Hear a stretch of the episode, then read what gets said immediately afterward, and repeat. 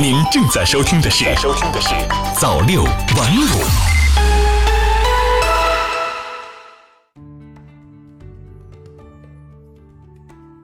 朋友你好，今天是二零一九年七月五号，星期五，欢迎收听早六晚五早间新闻。首先来关注时政方面的消息，未来两周三次强降雨过程，各地要继续绷紧防汛之弦。根据水利部长江水利委员会最新会商，未来两周内长江流域将迎来三次降雨过程，过程连续强度大。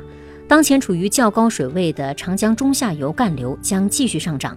中下游干流及两湖出口主要控制站的水位仍将高于历年的同期水平，洪涝灾害防汛形势不容乐观。四川雅安人民医院通报女婴被输错药，幼儿将转院，责任人停职。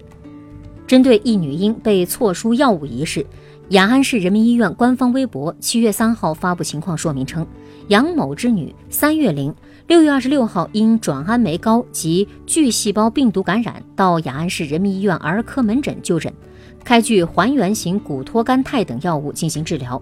因为工作人员失误，误为患儿输入乙酰谷酰胺，幼儿将转到上级医院进行检查治疗，同时责令相关责任人停岗停职，根据后续调查情况做严肃处理。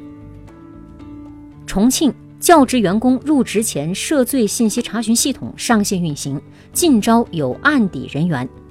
七月四号，重庆市教职员工入职查询工作暂行办法正式实施。与此同时，重庆市教职员工入职前涉罪信息查询系统也正式上线运行。根据相关规定。重庆市所有幼儿园、中小学校、高等院校新招录聘用包括教师、行政勤杂等员工时，都应当进行涉罪信息查询。有犯罪记录，特别是性侵犯罪记录的人员，不得招录聘用。不良商家娃娃菜沾甲醛保鲜，专家称蔬菜买回家一定要浸泡。近日，记者在菜市场买回四份娃娃菜，两份都检测出甲醛超标。专家表示，一些保质期短的蔬菜都可能被喷洒甲醛溶液，延长保质期。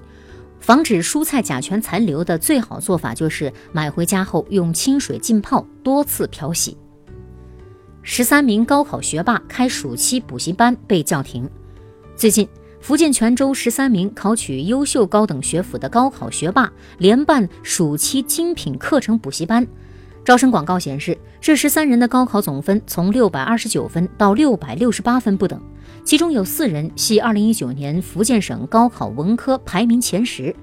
其中一位学生称，办班是应其他的家长要求，引起争议后已经停办，定金全额退还。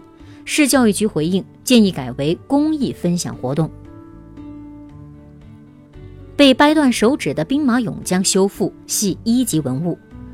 还记得两年前在海外展出的时候被美国男子掰断手指的兵马俑吗？它将要被修复了。国家文物局日前发文，同意秦始皇帝陵博物院开展馆藏一级文物秦代陶制骑兵俑的修复工作，批复要求对受损情况进行完整详实的记录和充分的前期研究，制定有针对性的保护修复方案，做好修复实施工作。坐飞机也实施垃圾分类。东航开始实施。七月一号，上海正式步入生活垃圾强制分类的时代。东航表示，从七月一号开始，东航机上的生活垃圾首先会在客舱里完成初步的分装。乘务员在回程抵沪航段上，将部分的剩余餐食以及为收纳餐具而分离出来的剩饭菜扔进黑色的垃圾袋，空瓶罐、空纸杯扔入已套好透明垃圾袋的垃圾桶。部分航班如果有使用过的棉签、创可贴、废弃的杀虫剂瓶罐等，放进红色的垃圾袋。下面再来关注财经方面的消息。工信部二零二一至二零二三年度新能源汽车双积分政策近期将公开征求意见。二零一九世界新能源汽车大会七月一号到三号在海南博鳌召开。工信部副部长辛国斌在大会上介绍，二零一九年一月到五月。我国新能源汽车产销已经分别完成四十八万辆和四十六点四万辆，同比增长百分之四十六和百分之四十一点五，保持良好势头。目前已经初步研究拟定了2021到2023年度双积分政策的相关措施，近期将向社会公开征求意见。央行发行新版人民币不会导致通货膨胀。最近有网友提问：发行新版人民币是否会引起通货膨胀呢？央行微博官方微博七月四号回答称，无需担心，发行新版人民币只是流通中现金的版别发生变化，这是以旧换新，即以新版人民币替换旧版人民币，对流通中现金数量不会产生影响，更不会导致通货膨胀。银保监会网贷机构数量比二零一八年初下降百分之五十七。七月四号，中国银保监会副主席周亮在国新办新闻发布会上表示，目前高风险机构风险逐步化解，非法集资大要案正在有序处置，网络借贷风险压降成效比较明显，网络机构数量比二零一八年初下降百分之五十七。两年来，累计处置不良贷款超过四万亿元。当前银行业不良贷款率稳定在百分之二左右，金融风险已经从发散状态逐步转向收敛，总体可控。下面再来关注科技方面的消息。中美联合研究首次发现，受精卵可能不是生命起始。我从哪里来？很多人小时候都有过这样的疑问。后来我们知道，生命的起始是受精卵。不过近日，中美胚胎学家的一项最新联合研究成果表明。人类受精卵从精卵结合到发生第一次有丝分裂期间，双亲染色体并没有融合，而是各自保持空间独立。这意味着此阶段的受精卵并不能称之为真正意义上的生命，因此生命起始的概念或将被重新定义。下面再来关注国际方面的消息：世界最大活火山预警升级。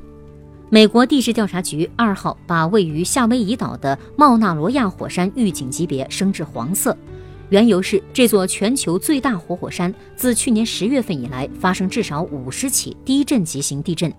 夏威夷火山观测站的一份报告中说，地震活动增加，表明茂纳罗亚火山下的浅层岩浆库发生变化，但是火山不会很快喷发。谷歌挤进地铁线路排行。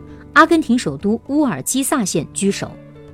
手机软件谷歌地图根据用户反馈等因素发布世界上最拥挤地铁和城铁排行榜。阿根廷首都布宜诺斯艾利斯通勤铁路乌尔基萨线位居最拥挤线路之首。在排名前十的最拥挤线路中，布宜诺斯艾利斯和巴西城市圣保罗各有三条上榜，分别占据第一至第四名，以及第六、第八名。法国巴黎地铁十三号线的拥挤程度排名第五，日本东京中央线和日暮里舍人线分别名列第七和第九，纽约地铁 L 线位居第十。日本参议院选举公告发布，选战正式开始。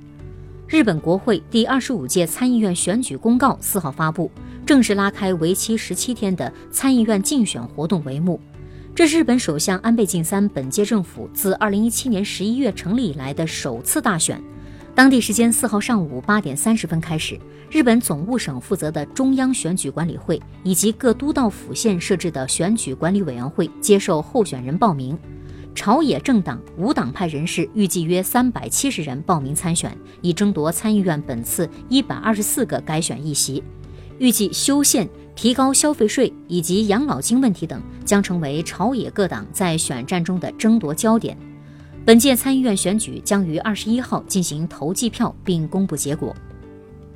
好的，以上就是今天早六晚五早间新闻的全部内容了。感谢您的收听，咱们晚间再见。